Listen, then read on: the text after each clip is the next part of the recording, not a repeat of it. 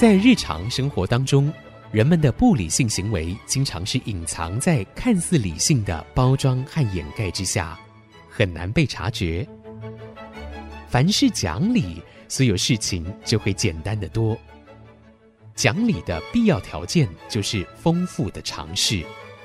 请听洪兰教授主持的《讲理就好》。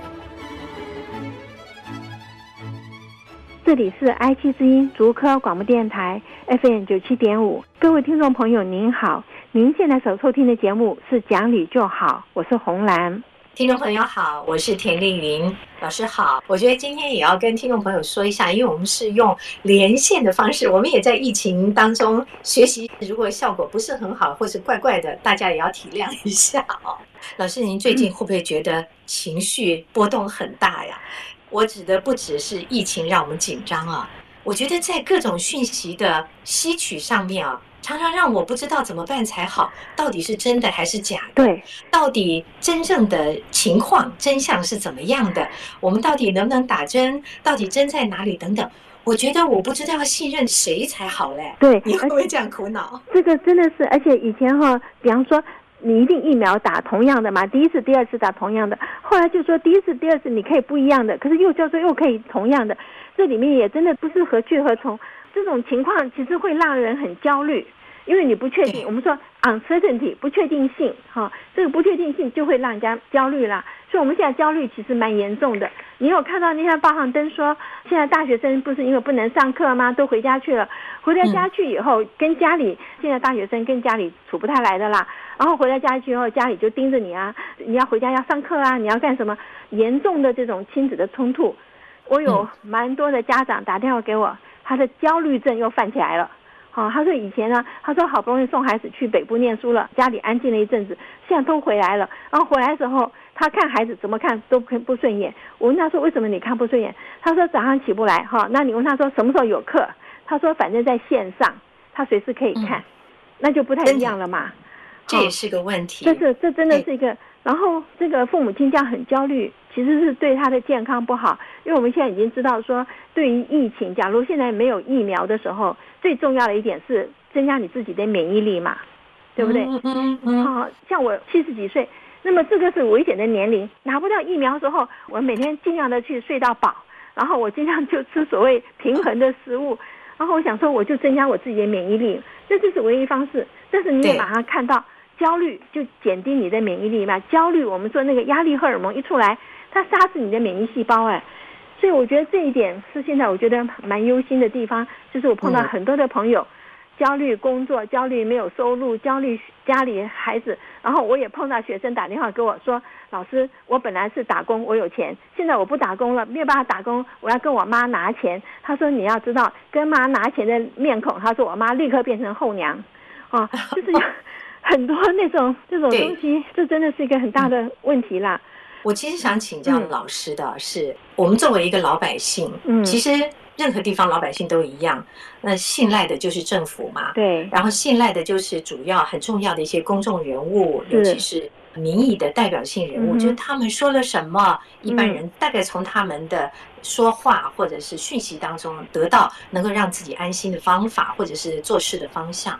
可是我觉得这一次有一些教训，是不是应该从最近的这种疫情情况中学得？比方说，我刚刚讲到，嗯，我们听不见真话，或者说我们不太敢相信一些真话。比方我看到报道，在二零零九年的时候，嗯。我们的蔡总统当时是民进党主席，所以他针对当时的马总统说：“嗯，哎呀，H1N1 可能会大流行啊，政府应该要紧速排除采购法的限制，要快快的去掌握资讯，有效领导去采购这些疫苗。但是现在呢，我们又说好像是药师法还是什么，就是使得很多疫苗不可以来，这样延误。”因为疫苗现在是大家心里最大的一个关注点，是是，到底要不要打针？那这些针有没有？但是我并不想在这里讨论啊，因为它是一个很大的问题。对。但我想说的是，我们会不会让很多人觉得从此开始，我谁的话也不信了。这个这个不信任，不只是百姓跟执政者之间，也进入到社会人与人之间。我即便听到很多的报道啊，收来很多讯息，我也不敢去相信这些人到底你说的对不对？品格跟道德上其实受影响哎。所以这里面哈，你从这一次你看到说，我们现在很大的问题，其实在我们的教育上面了哈。我下面讲一个实验例子，这个实验例子在我心中真的是，虽然他很很早以前做的哈，可是我一直都忘不掉。就是孩子生下来真的都非常的天真，非常的淳朴，但是只要教过一次以后，这孩子以后就会说谎，而且他不认为他今天说谎有什么不对哈。这个实验哈，他是。先跟六十个三岁的幼儿园的小朋友玩那个猜糖果的游戏嘛，哈，就给小朋友看说，糖果放在这个杯子底下，那如果我随便猜对不对？猜对了，糖果就是我的哈。小朋友的话，一开始的时候，实验者就把他的眼睛蒙起来，就跟小朋友说，藏藏好了没有？小朋友说藏好了，好，实验者就把眼睛打开，就问小朋友说，啊，你把糖藏在哪个杯子底下？哈，因为他才三岁，这些小朋友都很诚实，就会指给他看他藏的那个杯子。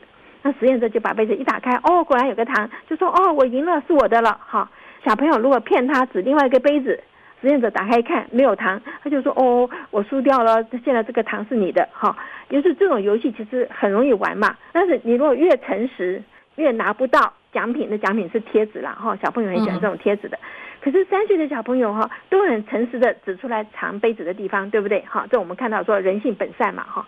那这边我们在心理学上有个叫做心智 （theory of mind） 心智的理论，就是说他给小朋友看两个布偶，呃，那个娃娃，一个叫安，一个叫莎莉，哈。那安当着莎莉的面把糖果放在另外一个盒子里，然后莎莉就离开，这时候安就把糖果放在旁边的箱子里。等到莎莉回来的时候，实验者就问他说：“哎，现在莎莉会去哪里拿这个糖果？”大一点的孩子会说：“哦，他知道安把这个糖果放在箱子里去了。”可是莎莉不在，莎莉不知道啊，所以对莎莉来讲，糖果还是在盒子里，他就会去指盒子。可是小一点的孩子就不会这样子，因为他知道说糖果是在箱子里，他就会很诚实的说糖果在箱子里，那他就错了嘛，对不对？所以我们是说从这里知道，孩子还不会从别人的观点来看事情的时候，他会从他自己的角度出去，这个是以前叫做同理心的实验了哈。那所以他把那个刚刚我们很诚实的孩子呢，分成两组，一组教他们什么叫做 theory of mind，另外一组呢就不要教，再来做一次前面的那个杯子的实验哈。那这个时候原来不会骗人的孩子，现在就会骗啦，因为他就晓得说我骗了你以后东西就是我的嘛哈。那那个不会教的呢，还是跟以前一样很诚实的指出来哈。最主要是哈，这个实验的重点在后面，教过了以后过一个月，就是二十八天四个礼拜以后。在他们找回来，再来做这个杯子的实验哈，结果发现说那个骗人的事情一次就会，他不会因为时间过去就忘掉。有人说谎的时候带给孩子的这个影响力是非常的大，你只要骗过一次，你看他才三岁，过了二十八天他就还记得哈。所以坏事情啊，我们说为什么不要教眼眼睛看了就会哈？那好事情好习惯要人家教了很久才会，这点是很重要的事情。所以上行下效哈。风行草偃，这个我们是觉得不可以不诚实了哈。所以，假如说现在社会上这种真真假假之后，你就会看到说，现在孩子真的很难教，而且对他自己他也不晓得哪个是真，哪个是假。我觉得这是一个现在我们看到很危险的地方啦。嗯哼，好，老师，那因为。有些事情是我们没有办法知道它到底是真是假，嗯、所以我们要举出它的另一面，就是说我们看见它的正确做法是什么。嗯、那不管别人怎么说，起码我们都看见了正确做法。对、嗯，那我现在请教您一个问题，嗯、这也是我最近在看新闻的时候就努力去了解啊、嗯。疫苗需要解盲，对不对？嗯，解盲的意思我们大概知道，就是它要经过实验。老师可以来说明一下吗？我们说以前遇见在动物身上。因为动物身上先试了可以以后才会一定要做人呐、因为人跟动物还是有差别的哈。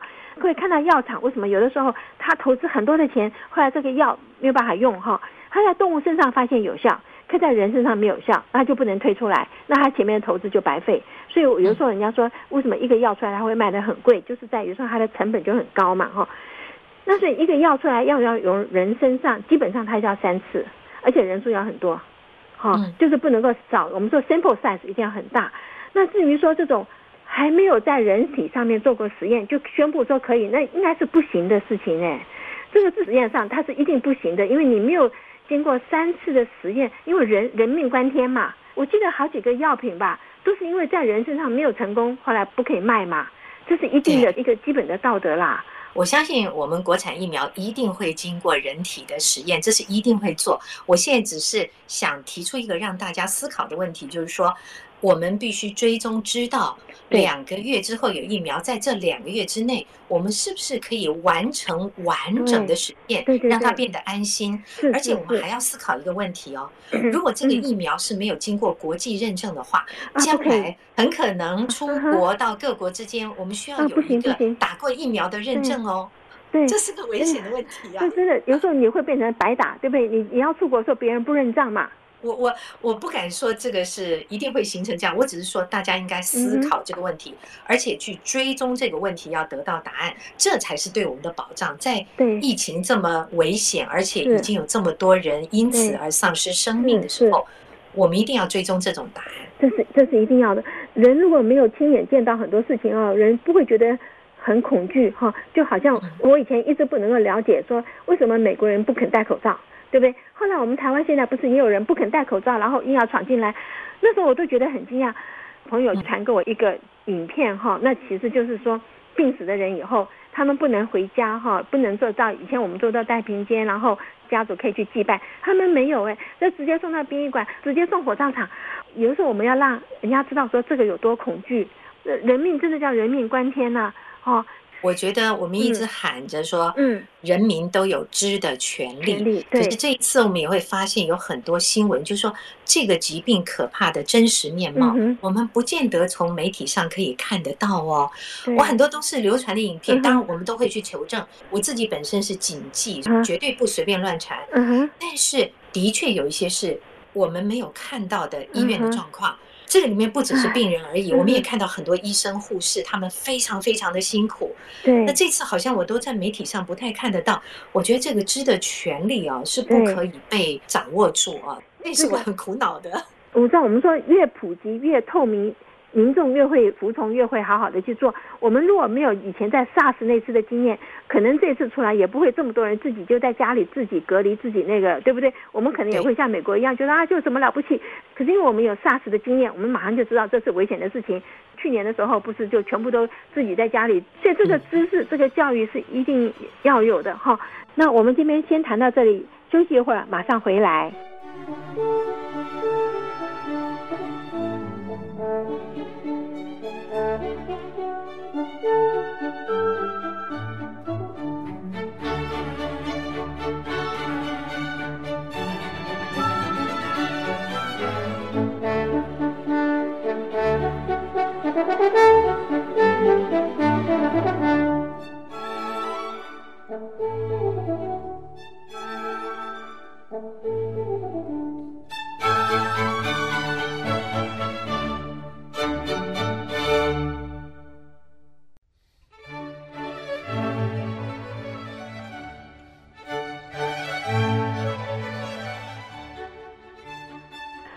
各位再回到讲理就好的节目，我是红兰老师。嗯哼，刚才啊，我们谈着谈着，忍不住就会有点激动，可见的这个 这个疫情真的对每个人都有影响。其实我已经居家工作超过两个星期了哦，那在很多的工作或生活起居上都造成很不方便啊，觉得是改变了。虽然我一直安慰自己说要把异常变成日常，可是还会有一点闷闷的。所以我想请教老师。一定有更多的人在经济生活上可能都受到影响了啊！是，那困坐愁城不是个办法。那我们用那种所谓之前您也讲过说，呃，安慰大家说没关系，往好处想，好像也不是很好的方法。对，怎么样去排解我们情绪？这也许可以给大家作为参考。好，排解情绪哈，这里面最主要是你要用另外一个情绪来取代你现在这个情绪。就是说，我们只要讲说啊，我不要这样想，不要这样想，那是一点用都没有。就早期治疗焦虑症，就是要说你不要这样去想，那是没有用的。我先忘掉有没有在节目里讲过说，说我们后来发现的一个方法，就是说，好，你就去想，你去把这个最坏的情况想出来啊，然后就我们说叫做是 defense，就是悲观的那个防御方式，就是你把最坏情况想出来，好，想出来以后，好，你你去处理它。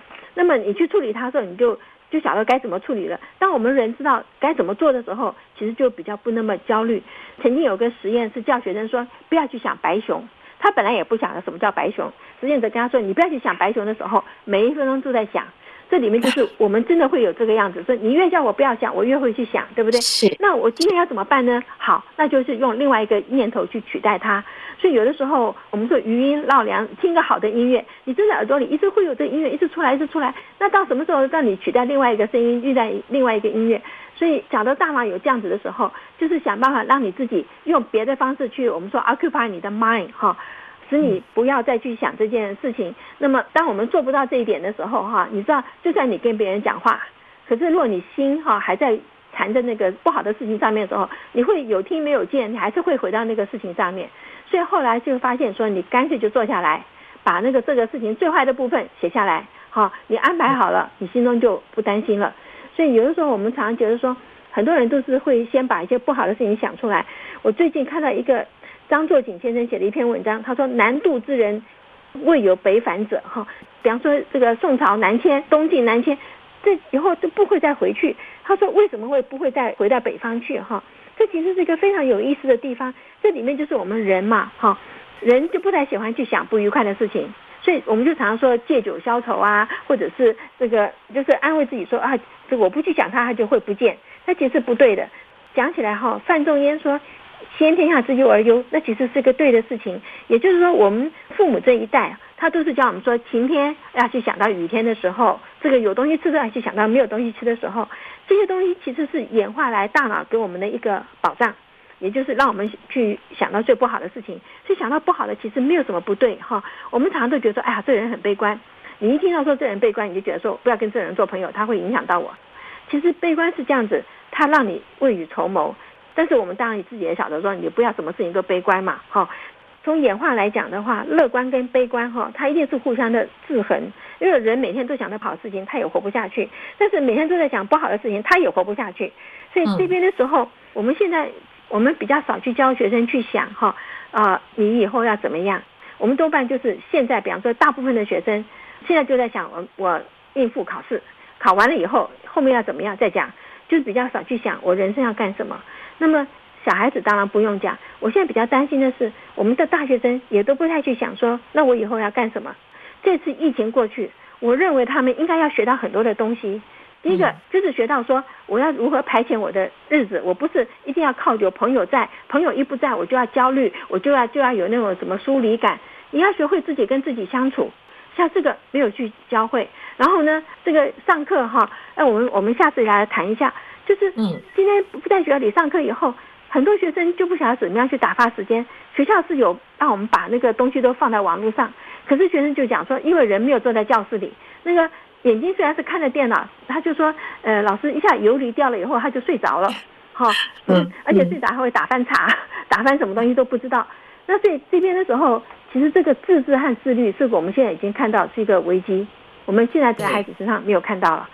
自制跟自律很重要。嗯、对，我已经看到有一些公众人物啊，嗯，压不住情绪，所以他们做出来的事情，有的时候已经失了分寸了。这个对个人来说都不好，所以真的如何让我们在这么糟糕的状况之下，去努力保持一个平稳的心情，这是极为重要的。对，啊，我觉得现在的线上学习会为我们开拓新的机会，最起码在安抚心情啊，跟吸收新知都有帮助。老师下一次也许来跟我们分享。我们下次一定要谈，一定要谈这个，就是说我们从疫情里面哈，我们总要学到一些东西。你记得有一个人讲过一句话，他说我摔跤。没有关系，我爬起来之后至少抓一把泥土，是，对不对？我已经受了这个害，但是我从里面要学到一些教训嘛。好，那我们下次可以来谈谈如何学教训。我觉得今天也要跟听众朋友说一下，因为我们是用连线的方式，我们也在疫情当中学习新的工作方法啊，哦、所以我不知道这个音效好不好，嗯、但是如果效果不是很好或是怪怪的，大家也要体谅一下哦。哎呀，真的希望这疫情赶快过去哈，因为讲话如果没有面对面讲，我有时候就会。就会偏离主题了。好，那我们今天就跟各位听众谈到这儿。如果您有任何的意见、任何的问题，欢迎您上我们的网址留言。我们的网址是 triple w 点 ic 九七五点 com。今天谢谢您的收听，我们下星期再会。再会。